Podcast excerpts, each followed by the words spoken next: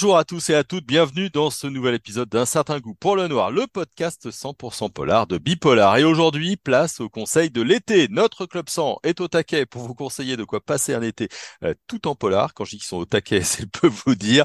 J'ai le plaisir d'avoir avec moi Julie, Muse Mania Books, Anthony, les livres de K79, Aude, Aude Booking, Nathalie, mes lectures du dimanche et peut-être qu'il nous rejoindra entre-temps. Euh, c'est Jean-Michel Dufour. Bonjour à tous les quatre. Bonjour. Bonjour. Alors j'espère que vous allez bien, je sais que vous allez bien de toute façon. Euh, je voulais qu'on parle un peu des séries, comme c'est une émission un peu bilan. Quelles sont les séries que vous regardez en ce moment euh, en, en, polar? Qu'est-ce que vous nous, nous conseilleriez, histoire de pas être trop tranquille hein, euh, cet été, mais vraiment euh, un petit peu tendu Alors qui veut commencer? Anthony, je suis sûr que tu as une bonne série à nous conseiller je suis en ce moment. Euh, en ce moment, euh, ouais, pas forcément. Enfin, il y a beaucoup de séries que, que je suis. Je, enfin, je regarde beaucoup de séries, mais euh, j'avance tout doucement parce que je lis en même temps, donc euh, je peux regarder euh, très peu d'épisodes. Il y a des priorités quand même. Des priorités quand même. Non, dernièrement, qu'est-ce que j'ai pu regarder? Si une série française très très bien. Je m'attendais pas que ce soit aussi bien. C'est vraiment très très réussi. On a souvent des a priori sur les séries françaises et là, c'est une série qui est vraiment bien foutue. Ça s'appelle Papillon Noir. Ah oui. Mhm. C'est Ouais. passé, alors je crois que c'était sur Arte, je crois, de souvenir, Ouais. quelque chose comme ça. Ouais. Et c'est une série en six épisodes et euh, c'est vraiment du thriller pur et dur. hein, mais euh, vraiment, c'est un, c'est un chef-d'œuvre dans la, dans l'univers, dans le suspense, dans, dans, dans l'énigme qui est vraiment, enfin, il y a des retournements de situation toutes les, les deux minutes. C'est très très sombre. C'est vraiment une super belle réussite. Quoi. Ouais. Qui, qui l'a vu, euh, Papillon Noir? Moi, Ouais, Aude? Ouais, je trouve que c'est très malaisant. Ah oui, C'est vrai C'est Ah ouais, très ouais. très bon. hein. C'est très Ouais. très bon. Les, les, les acteurs sont vraiment euh, géniaux. Euh, mais alors, ça envoie. hein. C'est, Ouais, ouais. c'est à la fin de chaque épisode. Moi, je pense que c'est une série qu'on peut pas binge- binge-watcher. hein. C'est Ouais, un ça. épisode après l'autre, Mm. après l'autre parce que ça met trop mal à l'aise. Euh, mais c'est très bon. Ouais, Ouais. c'est très très C'est bon. très bien construit en fait. Il y a vraiment, Ouais. euh, on croit toujours euh, comprendre tout comprendre et en fait on comprend rien et euh, c'est Mm. très très bien foutu, euh, très très bien géré en fait. Mais c'est pas tiré d'un bouquin? Si. Alors, non, c'est et l'inverse. non, c'est l'inverse. C'est ça qui est très fort, c'est que donc c'est l'histoire d'un type qui va recueillir euh, le témoignage de ce qui semble être un serial killer. Et pour faire ce bouquin, en fait, euh, Gabriel Katz a, Mhm. a écrit le livre que le type aurait dû écrire dans euh, la dans la série. Et donc il raconte sa version de, de Papillon Noir telle que le tueur en série aurait pu la, la raconter. Ça complète, que- ça complète la série en fait. C'est-à-dire qu'on a normalement on est censé avoir besoin du livre pour vraiment avoir tout, euh, toute l'histoire. Moi, je trouve que c'est un, un coup marketing, hein, parce que c'est une commande hein, de, pour Gabriel, mais c'est quand même une idée assez brillante, euh, Ouais. je, je, je trouve. Est-ce qu'il y a une autre série, euh, Aude ou, ou Julie, qui vous plaît en ce moment? Euh, moi, j'ai fini, non, deux séries. Euh, j'ai fini Silo. Alors, c'est pas Ouais. tout à fait thriller, euh, C'est thriller science-fiction, on va dire. voilà, que j'ai beaucoup aimé. Alors, j'ai pas lu les bouquins, hein, donc je, ouais. je, je ne sais pas. Mais j'ai beaucoup aimé l'ambiance. euh, j'ai beaucoup aimé la façon euh, dont les épisodes s'enchaînent et les questions qu'on se pose. Et alors, le final. On hurle, on se dit, c'est pas possible, on aura pas, combien de temps ils vont nous laisser comme ça? à tel point que je, voilà, j'envisage éventuellement de, de lire les bouquins parce que hum, je trouve que c'est vraiment très, très bien fait. Et ensuite, euh, bon, alors il y a Peaky Blinders, évidemment. Mhm. Ça, on, voilà, on a terminé il y a pas très, très longtemps avec mon mari. Ouais, Ça, c'est, ah, non, mais ça, C'est ça. c'est génial. Et je pense que je pourrais la regarder encore une fois pour euh, vraiment tout capter au niveau de, de l'anglais, parce que moi, je regarde en anglais, sous-titré anglais. Et là, il y a des accents qui sont pas toujours faciles à saisir. Mais bon, à part la dernière saison où, Ouais, qui un peut-être. euh, hmm. voilà, j'ai, ça a perdu un peu de sa superbe, le reste, c'est vraiment, Ils ont, ils ont bien fait de s'arrêter en fait. C'est bien là. Je trouve que Ah oui, je- ju- je juste à temps en fait. Juste à Ouais, temps. C'était pour, trouve. pour rester culte, il fallait que ça s'arrête juste à temps. Voilà. Et c'est peut-être la saison trop, la dernière. Ah Peut-être, euh, Ouais, peut-être, ouais. Ouais, je suis assez d'accord. Elle apporte rien en fait. Alors, on sent qu'ils qu'ils ont pas grand-chose à raconter. et, euh, Ben, elle, elle, elle montre une chute en fait, et Mm. on n'a pas envie de voir cette chute Mm. du tout. Ouais, mais je trouve ça, Euh. je, je trouve ça plutôt, plutôt malin. moi, je, je trouve que la fin aurait mérité d'être d'être d'être plus violente que ce qu'elle est quoi. C'est-à-dire qu'elle aurait dû s'arrêter avant. Enfin, je, crois- je crois que c'est dans la dernière saison où, où on pense un truc et qui change vraiment tout à la fin. Et je trouve que le dernier changement apporte rien. Je trouve que c'était une série noire, ça aurait dû euh, mal finir. Bah, disons mal que le côté euh, très charismatique, très noir de Thomas Shelby, euh, bah, il, il descend sacrément, quoi. Il en prend un Hmm, sacré ça. coup. Je trouve qu'il il, y a plus ce côté euh, Bah, ils abîment le héros, quoi, un peu. Hein. Notre héros, ah bah sacrément, hein. C'est pas du tout pour ceux qui ont vu par exemple Son- Sons of Anarchy, Mm. la dernière Mm. saison de Mm. Sons of Anarchy, c'est alors l'antithèse de la dernière saison de Peaky Blinders quoi. Ouais, tu vois, on a les autant- mêmes, goûts- on a les mêmes goûts, hein, parce que là, je Ouais. suis grand, grand, Toi aussi Sons of Anarchy, Ah, ah ouais. ouais, c'est peut-être ma, peut-être ma, ma série préférée. Ah, Enfin, celle qui m'a le plus marqué. Hein. Ouais, je déteste les trucs de bikers, je déteste les, Mm. les trucs de, de drogue, de, de, de, de machin. Bah, Mais servi. alors là, euh... ah mais non, j'étais tout de suite dedans. C'est, c'est parce que les personnages sont très forts, au- au- aussi bien euh, les personnages euh, féminins que masculins. Euh, et puis la façon dont ça évolue, c'est génial. Et jusqu'à la fin, c'est, c'est, c'est d'une Mais il faut, il faut force, commencer quand même. images. Moi, je l'ai conseillé à beaucoup de gens et le, le début est un peu lent à démarrer. Oui, Et j'ai beaucoup de gens qui, au bout de 3-4 ouais. épisodes, m'ont dit ouais, bof. Ouais. Et je dis franchement, enfin, après, tout le monde dit ça de chaque série, donc c'est un peu compliqué. Puis Ouais, on peut pas regarder euh, trois saisons d'une série qui nous plaît pas, mais, euh, Mm. mais euh, c'est vrai que c'est euh, le, le côté humain des personnages est euh, Ah ouais, c'est hyper puissant, quoi. une des Ouais. meilleures séries, je trouve, dans le genre. Ouais. Bah, t'as euh, ceux qui avaient fait euh, The Shield, la série policière aussi. C'est une vieille série, hein. Bah, c'est les mêmes, c'est le même, euh, celui qui réalise euh, Son of Anarchy, c'est le, c'est le, alors, attends, c'est le showrunner, enfin, c'est celui qui a écrit les scénarios de The Shield, et donc c'est exactement pareil. C'est euh, un truc. Ah ouais, euh, d'accord. j'ai pas vu The ouais. Shield. ouais, c'est Ouais. une vieille série, hein. C'est, l'ai noté. c'est pas The Shield, il existe un The Shield avec des super-héros, mais c'est The Shield. Oui, non, ça, ok. Et il y a une initiative qui est très chouette euh, aussi pour revenir à, à Peaky Blinders, c'est qu'il y a un jeu de rôle qui est en cours de création et on va Ah. pouvoir Ah. jouer dans l'univers euh, de Peaky Blinders. C'est bon ça quand même. hein. J'ai vu qu'ils vendaient les, les, les fringues, j'ai vu ça. J'ai failli me les Ouais, acheter, ouais. mais je me suis dit, bon, faut assumer quand même. Faut assumer, ouais. faut avoir le charisme, et ça manque un peu. Le petit veston, la petite mallette, tout ça. ça. Le petit- Ah ouais. Et la coupe de cheveux, Anthony, là. Bien sûr, euh, bien Et sûr. la c'est coupe de vraiment- cheveux. C'est peut-être ça qui me dérangeait le plus, peut-être. Ah, peut-être. Ouais. Il faut avoir la voiture, tout ça. Enfin bon, c'est un, Ouais, c'est un peu, c'est un peu compliqué quoi. Ouais. Nathalie, Julie, est-ce que vous avez une série à nous conseiller? Euh, ben moi, elle n'est pas, enfin, pas récente puisqu'elle est sortie, je pense, en, en France euh, début d'année, mais c'est The Last of Us. Moi, ça a été mon coup de cœur. euh, depuis, toute série me paraît fade. J'attends la seconde saison, mais plus qu'impatiemment. Sinon, je suis plus dans les séries, moi, avec les zombies, le fantastique et tout ça, j'avoue, Mhm. que vraiment polar, contrairement à mes lectures. Et donc là, je suis seulement dans de, Fear the Walking Dead, parce que j'avais Ouais. vu le Walking Dead, mais j'avais pas vu euh, ce spin-off. Et euh, chaque, à chaque fin de saison, je me dis non, je me les garde pour plus tard. Et en fait, chaque fois, le, premier le dernier et le premier épisode des saisons fait que ben, on s'y accroche. Donc euh, voilà, je, je, suis maintenant, je crois, à la saison 5-6. Et ben, j'aime toujours autant. Et il y a encore un autre spin-off qui vient de sortir avec les personnages de Negan et de, je ne sais plus maintenant, j'ai un trou. Ça Donc, jamais. euh, hein. mm, donc euh, ben voilà, je, je me dis heureusement il y a ça parce que sinon j'aurais un gros manque parce que je- au point de vue euh, zombie et tout ça, c'est quand même Walking Dead qui reste, euh, qui reste le meilleur selon moi. Donc, euh, Ah, Moi, j'ai trouvé que, j'ai trouvé, enfin, j'ai essayé de regarder Last of Us et au bout de, justement, de 4-5 épisodes, j'avais l'impression de voir Walking Dead, ça m'a, j'ai, rien, rien trouvé de différent, en fait. Je me suis dit, c'est pas Ouais. pour me retaper Walking Dead. Ah ben je sais pas, il y a, y a un Déjà que j'ai abandonné Walking Dead au bout de euh, cette saison. euh, Je sais pas, je trouve vraiment. Enfin, je trouve que euh, finalement, il n'y a pas grande, pas grande différence parce que si ça restait uniquement sur le, sur le virus, peut-être que ça me plairait, mais ils, ils, ils font apparaître encore des monstres, des trucs. Vraiment, c'est Ouais, la mais il y a, même chose, il y a moins ce côté, on recrée une société dans, dans The Last of. Us. Ouais. Ouais, Ouais. mais j'ai, ouais, j'ai pas, j'ai pas tenu le choc. Hein. Au bout de quatre épisodes, je me suis dit bon. Moi, j'ai pas vu euh, de Walking Dead. Est-ce que ça vaut vraiment le coup? Est-ce Ouais, que c'est que des oui. zombies pendant cette saison? Non. Ou est-ce qu'il y a 10. autre chose? Dix, 10, ouais. pardon. Ouais. Bah, Il y en a pour l'été, là, effectivement. Ah, ah oui, surtout que c'est des saisons à 22 épisodes. Donc, Oh euh, Oui, Ah, moi, je me suis arrêté à l'été. 7. Hein. À partir de la septième, là, il y a un gros truc qui arrive au début de la septième. J'ai arrêté après. J'ai dit, c'est bon, j'en ai marre. C'est vrai qu'à chaque, que- chaque fois on se dit c'est la même chose. Et puis au milieu Ah, de saison, il, il- je sais pas, le, le scénariste se réveille et, et c'est là qu'il commence à accrocher.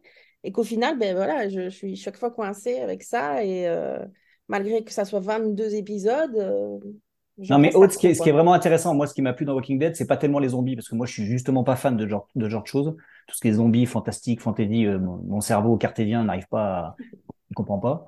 Mais par contre, c'est le côté humain, en fait. C'est justement le fait de créer la société à côté, de se rendre compte de ce que les humains sont capables de faire quand ils sont pris au piège et qu'ils arrivent à être encore pires que quand ils sont pas pris au piège. quoi. Mais c'est pour ça que je pose la question, parce que Ouais, c'est intéressant pour si c'est ça. que Ouais. des zombies, moi, Non, ça, non, non. ça va Il pas y, il y il y a beaucoup de choses dégueulasses quand même. Hein, c'est pas. D'accord. Oui, voilà. Dès, dès les premiers épisodes, ça envoie, ça envoie bien gore. hein.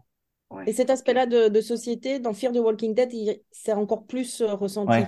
par Ouais, mais vu rapport que j'avais arrêté, si tu veux, à la septième saison de, de Walking Dead, euh, Fear the Walking Dead, c'est Ouais. bon, j'ai fait le tour. Puis, euh, Walking Dead, c'est vraiment effectivement l'organisation avec le, le Ouais. personnage du gouverneur, Mm. euh, notamment, C'est ça. qui est, qui est assez impressionnant. Nathalie, est-ce que toi, tu as une euh, série à nous, nous conseiller? Alors, je suis vraiment pas l'experte en série. Moi, de mon côté, je n'ai pas vu la moindre série dont on vient de parler. Euh, mais ça m'arrive quand même d'en regarder de temps en temps, mais plutôt des, plutôt des adaptations en fait de bouquins que j'ai lus. Ouais. Parce que pour moi, c'est une manière de, voilà, de, pouvoir échanger avec ma famille qui ne lit pas de polar et qui ne lit pas du tout presque. Et donc, c'est voilà, un moyen de les faire entrer dans mon, univers. Et donc, j'ai récemment vu euh, la- l'adaptation du livre Octobre. Et donc, la série s'appelle euh, Octobre. Et euh, ben voilà, c'est un, truc donc qui se passe à Copenhague. C'est une ambiance assez lente, mais malgré tout très prenante. Et euh, moi, j'ai retrouvé quand même beaucoup de ce qu'il y avait dans le bouquin. Et donc, euh, j'ai accroché. Je me suis dit, euh, enfin, j'ai accroché, la famille a accroché aussi. Et donc, finalement, on devait en regarder un ou deux de temps en temps. Et on a fait les huit en, en une journée. Ah oui, Voilà. ça, c'est un, Oui. di- c'est un dimanche de réglé, quoi. On se, pose- Voilà, c'est ça. on se ça. demande pas trop si on fait un pique-nique ou pas. Oui, non, voilà. Mais sinon, c'est vrai que je suis pas très branchée série, surtout parce que j'ai un peu de mal à, à devoir. Enfin, j'ai pas souvent le temps de me poser pour regarder la télé, ou je ne le prends pas peut-être. Et donc, une vie, euh, quoi. c'est ça, oui. Et puis, je, je, je lis déjà pas mal, et donc, euh, je- voilà. J'ai besoin de dormir, moi, quand même, beaucoup. Et donc, euh, j'aime, je préfère une série où on va avoir des, des épisodes qu'on peut prendre un peu n'importe comment, euh, au hasard, sans qu'il y ait vraiment quelque chose qui se suit. Donc, euh, je vais plutôt aller sur des, des classiques euh, New York Unité Spéciale ou, ou Esprit Criminel, parce que voilà, on peut regarder euh, la Ouais, saison. où les euh, épisodes sont indépendants, en fait. Voilà, tout à fait. Voilà. Enfin, Tu peux regarder euh, comment c'est la saison 6 qui vient de sortir sur Netflix, là. Euh, le truc de science-fiction. Black, Black Mirror. Oui, voilà, c'est ça. Ça, on a Voilà, regardé ça c'est pas mal. que- Ça, c'est voilà. bien, ouais. Très bien. Ouais, Ça, c'est bien quand on se dit, euh, je sais pas moi, vers 22h, on se dit, tiens, on Voilà. regarde bien un truc, c'est trop tard Mm, pour un mm, mm. film. euh, euh, oui, ça, c'est bien, ça, ça passe. euh. Ouais. La petite Ouais. blague à la maison, c'est qu'on regarde un court métrage pour éviter de dire que c'est une série parce qu'on a un anti-série à la maison. Donc on regarde un mal, court métrage. Le poids des mots. Ouais. Voilà. Moi, je, moi, je vous conseille euh, BRI, euh, le, de Ah Jérémy qui passe sur euh, Canal+, qui est au, au départ, on a l'impression que c'est qu'un truc de gros muscles. Euh, et puis euh, Vincent Elbaz qui joue le, trafiquant euh, Rome, euh, ça vaut son pesant de cacahuètes et en fait ça se complexifie au fur et à mesure et je suis très content qu'il y ait une saison 2 là qui soit annoncée parce que BRI c'est vraiment très bien. On va basculer sur les livres. Maintenant, vous aviez comme mission de me donner un conseil pour cet été en, polar. Vous l'avez tous et toutes remplis vaillamment, évidemment, parfois un petit peu en retard, mais euh, de manière globale, les devoirs ont été faits, il n'y a pas de souci euh, là-dessus. Euh, je voudrais commencer avec un très grand, alors c'est un auteur que j'aime beaucoup, c'est évidemment Stephen King avec Contes de fées, et c'est Aude euh, Mm. qui l'a lu. Euh, Parle-nous un petit peu de ce nouveau Stephen King et pourquoi il t'a emballé? Bah déjà, moi, il n'y a, pas d'été sans King. Hein. Donc, moi, je l'ai déjà lu, donc j'en j'en lirai un autre parce que j'étais un peu fâchée avec l'auteur pendant quelques années. Donc, il m'a manqué, euh, il me manque quelques-uns de ses bouquins. Euh, bah alors, celui-là, ce que j'ai beaucoup aimé, c'est qu'il y a un mélange des genres assez génial. Et surtout, comme d'habitude chez King, il prend le temps d'installer ses personnages. Donc, pendant les 200 premières pages, on découvre en fait euh, Charlie Reed qui a 17 ans, qui vit avec un papa qui est alcoolique. euh, Donc, ça, ça, renvoie aussi euh, à l'alcoolisme de, King euh, il y a bien des années, qui est obligé en fait de composer avec ça et qui sauve, euh, qui sauve euh, un vieux monsieur qui habite à côté, qui est tombé et qui euh, dont la chienne alerte euh, les secours. Et donc ils font, euh, ils font euh, connaissance. Il y a une amitié qui se noue entre les deux. Il y a ce jeune qui sacrifie beaucoup de choses de ses années, de sa dernière année de lycée pour aider cette personne âgée, etc. Donc il y a le respect de la par parole donnée. Il y a des tas de thématiques comme ça qui me sont assez chères. Et euh, ce vieux monsieur lui révèle en fait l'entrée d'un monde secret dans le cabanon du jardin. Et lui demande de lui rendre un service et de se rendre dans ce, dans ce monde, euh, dans ce monde secret, à la fois pour euh, y faire quelque chose, mais aussi pour soigner quelqu'un. Et hum, il va y aller et il, va arriver dans un monde euh, bah, il y a à la fois de la fantasy, il y a de la- un peu de science-fiction, il y a du thriller, il y a, il s'est lâché, quoi. J'ai l'impression qu'il est, voilà, il s'est, il a tout mis. Il a mis, il s'est dit, je fais un bouquin pour moi, tout ce que je sais bien, tout ce que j'aime, tout ce que je, là où je suis à l'aise. Et, et en fait, c'est, euh, alors déjà, c'est très distrayant. Ça se lit très vite, très bien. euh, même si j'aime pas qu'on dise euh, qu'on prenne ça comme argument, ça se lit vite. Je veux dire que c'est fluide à la place. Euh, mais en fait, il y a aussi un, un deuxième degré de lecture que j'aime beaucoup chez King sur les valeurs humaines, quoi. L'amitié, euh, bah, la parole donnée, euh, le fait que ce soit un roman d'apprentissage euh, parce qu'en fait, ce gamin, il va apprendre plein de choses de ce qui se passe, euh, à la fois avec son père et à la fois avec ce voisin. Et c'est vraiment un chouette, euh, ouais, c'est un, un, un chouette opus, euh, voilà. C'est un bon Stephen King. C'est un très bon Stephen Ouais. King. Parce que c'est vrai qu'il en, sort, il, en euh, sort tellement que moi, j'arrive pas à tous les lire non plus, mais. euh, Ouais, mais, Ouais. mais c'est fou les thématiques de Stephen King et notamment sur l'enfance. Ah ouais. toujours. Euh, on a publié il y a pas longtemps un guide sur Stephen King. C'est vraiment quelque chose qui marque Mm, euh, de, mm. de, de son empreinte, euh, toute sa, sa bibliographie. Mais Stephen King, c'est toujours une, une bonne. euh, Ah oui, oui, chaque année, il faut. Disons que c'est jamais mauvais, quoi. Il y a des fois, c'est un peu moins bon, mais c'est jamais mauvais, quoi. Ouais, c'est jamais. C'est euh, ouais. c'est c'est le maître, hein, de toute façon. Oui, c'est- Euh, et même les premiers, hein, on peut relire les premiers. Ouais, Moi, je les ai ah bah lus ado. Ouais, j'ai bien envie de, de recommencer avec un Christine ou pour voir un peu comment ça, Ouais, misérie. Voilà. hein. ouais, comment ça a évolué, ouais. Bon, moi, cet été, ce sera 22 11 63 parce que je l'ai toujours pas Ah, lu et, ah, Oh, il est terrible celui-là. et je me fais flinguer à chaque fois Bah oui, quand oui, je dis que je l'ai pas lu. Donc, cette année, ce sera ça. On a sorti les flingues. Ouais, tu vas être bien Euh, équipé parce qu'il est balèze. hein. Ah, il Ouais, est il est vraiment malin. bien. Ah, c'est pour Nat- ça, il faut que je le lise. Ah bah, je vais mettre cette mission-là aussi. Allez hop. Voilà, c'est c'est autoconseils au club, c'est un club de lecture. Euh, c'est un club de lecture, exactement. Euh, Nathalie, autre grand auteur que toi tu nous conseilles, c'est John Grisham, évidemment, avec L'allée du sycomore. Alors pourquoi tu as, as choisi ce, ce John Grisham? Alors, moi, j'ai choisi Grisham parce que, ben, en lecture de l'été, ben, moi, je continue à lire la même chose. Donc, euh, je lis du polar toute l'année. Sauf qu'en été, on a un peu plus de temps, on peut plus se poser. Et que je trouve que John Grisham a une écriture qui fait que euh, c'est pas un bouquin qu'on prend pour lire euh, un quart d'heure quand on a un trou. C'est vraiment un bouquin dans lequel il faut rentrer, il faut, il faut s'installer, il faut avoir le temps de le lire et de le découvrir parce que euh, il met, il prend du temps pour mettre les choses en place. Et euh, je ne dirais pas que c'est lent parce que je- moi, personnellement, en tout cas, je trouve pas ça lent, mais euh, voilà. Et donc, il nous décrit toujours dans tous ses bouquins les méandres euh, de la justice américaine et il y a toujours aussi un fond de société qui est un fond de société, un fond humain qui est très touchant.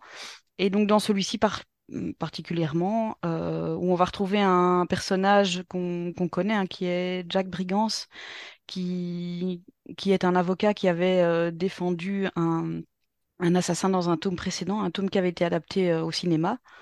Euh, Mm. je pense que c'était Le droit de tuer de mémoire. Mhm. Je pense. Peut-être. ouais. Et donc, euh, ben voilà, on reprend cet avocat, on est dans les années euh, 80-90 et euh, il reçoit une lettre dans son, dans son cabinet qui est une lettre d'un d'un grand industriel euh, qui vient juste de se suicider. Et donc, avant de se suicider, il a écrit une lettre et un Nouveau Testament et il l'adresse à, à Jake en se disant euh, ben, que lui prendra à cœur de, de faire valider son testament. Et donc, dans le testament, il explique que euh, quelques années plus tôt, il en avait fait un dans un grand cabinet d'avocats et qu'il décide de, de, de l'invalider. Et il décide que toute sa fortune, il va, il va la léguer à sa femme de ménage, qui est une dame noire. Et euh, bah, il sait que forcément, euh, le grand cabinet qui avait été en charge de son précédent testament et ses enfants, euh, pour lesquels il n'a pas beaucoup d'estime, et aussi ses ex-femmes, pour lesquelles il en a encore moins, vont se battre pour essayer de récupérer cet argent et de faire invalider ce nouveau testament. Et donc, c'est un fond sociétal parce que forcément, c'est toujours un peu la guerre blanc-noir. On est dans, dans le sud des États-Unis. Euh, et donc, il va, il va y avoir toute cette bataille juridique qui va être expliquée. Et donc, il a vraiment l'art de, nous porter à travers ces, termes qui sont parfois un peu barbares, mais sans que ça soit compliqué. Donc, il, arrive vraiment à vulgariser tout ça. Et évidemment, ben, il va creuser pour savoir pourquoi, euh, pourquoi il a décidé subitement de, léguer ça à cette dame et quelle est son histoire. Et évidemment, ben, il, va, y a, un jury, euh, il va y avoir plein de choses qui vont être étalées sur la place publique pour essayer de de voilà de, de, salir on va dire euh, cette pauvre dame qui n'a rien demandé et qui se retrouve euh, au cœur d'une bataille juridique.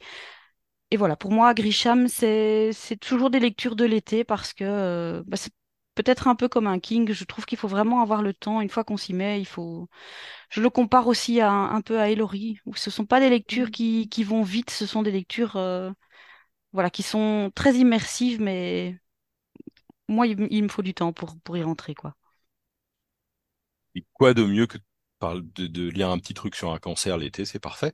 Hein non, non, c'est un très très bon livre de, de, de John euh, Grisham.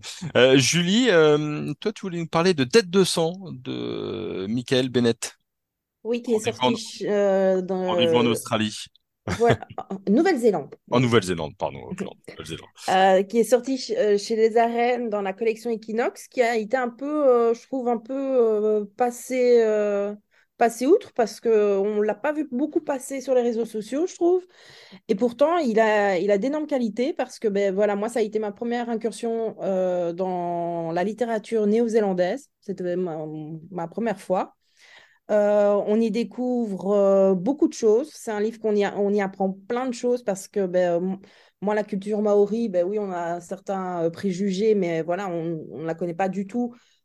Et l'auteur sait autant bien mettre son, enquête policière au service de, de la culture. Et donc, ça, ça, commence bêtement, enfin bêtement, avec euh, un meurtre sur lequel une inspectrice euh, est envoyée, euh, où elle découvre un peu par hasard un symbole.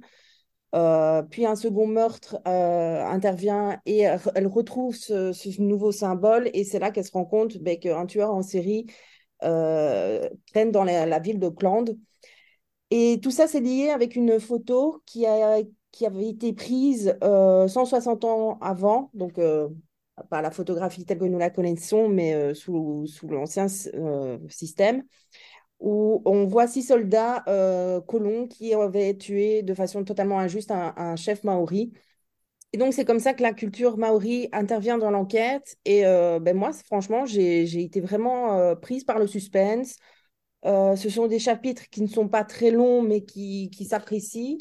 Euh, une chose que j'ai beaucoup aussi appréciée, c'est que l'accent est quand même mis sur l'inspectrice principale, qui est, euh, qui est de culture maori. Donc, c'est vraiment aussi ça qui est intéressant, c'est le clivage entre ben, euh, comment faire la différence entre ben, être totalement indépendant dans son enquête tout en ayant ses, ses origines maori. Et en plus, bonne nouvelle, c'est que une suite est normalement prévue, et mais aussi également une mini-série sur, sur ce livre. Donc, voilà, s'il y a un livre que je vous conseille euh, pour, euh, pour cet été, qui est un peu passé inaperçu et qui pourtant a tout le mérite d'être découvert, c'est celui-là. Et puis euh, sinon, ben, valeur sûre, je dirais Nico Takian et La Lisière chez Calmont Lévy. Voilà. Bon, J'ai envie de dire pour la même chose. c'est bah, bien parce que moi, je ne connaissais pas du tout. Hein. J'ai jamais vu passer ce livre. Pourtant, je, on en a pas parlé. Je connaissais temps. Et, euh, et, pourtant, ben voilà, si, si je, je l'avais trouvé pas, pas forcément à mon goût, ben, j'aurais peut-être compris, mais là, je... Et pourtant, les seuls avis que j'ai trouvé un petit peu en parcourant Internet étaient très bons, donc c'est ça que je, je, ne comprends pas. Donc euh, voilà, j'aimerais bien lui laisser une seconde chance euh, et le faire découvrir par la même occasion. C'est chez qui, pardon? J'ai pas Les le- arènes. Les arènes. Ok.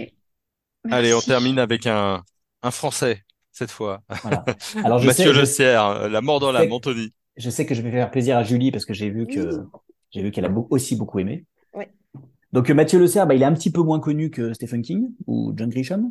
Encore. Euh, c'est un petit nouveau, on va dire, euh, qui est arrivé dans le thriller euh, il y a à peu près deux ans, bon, il y a deux ans même. Mm. Euh, je- moi, j'avais découvert son premier livre euh, vraiment par hasard, en fait. C'est vraiment le hasard, je suis tombé dessus. euh, bah, je crois que c'était sur les réseaux, je l'ai vu et voilà, je me suis lancé et ça, j'avais, j'avais vraiment adoré. Euh, et donc ensuite, j'ai enquillé sur le deuxième, forcément, qui m'avait aussi beaucoup plu. Et donc là, je vais vous parler euh, rapidement du dernier volume de la trilogie. Donc c'est une trilogie, euh, voilà. Donc là, il s'appelle La mort dans l'âme. Euh, on retrouve les trois personnages principaux bah, des précédents livres. Donc Manny de Almeida, qui est capitaine de police, Esperanza, qui est sa partenaire, et Christian, son frère, qui est lui journaliste. Alors au début de l'histoire, il y a une fille qui est retrouvée morte sur une péniche. Euh, toutes les blessures qu'elle a sur le corps euh, semblent ressembler à celles euh, commises par un tueur en série qui avait sévi pendant des décennies sur Paris. Donc, nos trois personnages principaux, ils vont partir à la poursuite de ce tueur. Donc là, on va dire rien d'original, mais bon, on est vraiment dans le thriller, euh, thriller pur.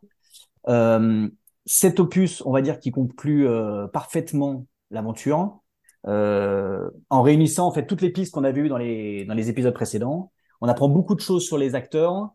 Euh, ces acteurs, en fait, on s'était beaucoup attaché à eux, et donc là, on voit leurs relations qui ont évolué. Euh, Enfin, tout, bouge dans ce dernier dans ce dernier livre. Il est en train de vraiment clôturer la trilogie.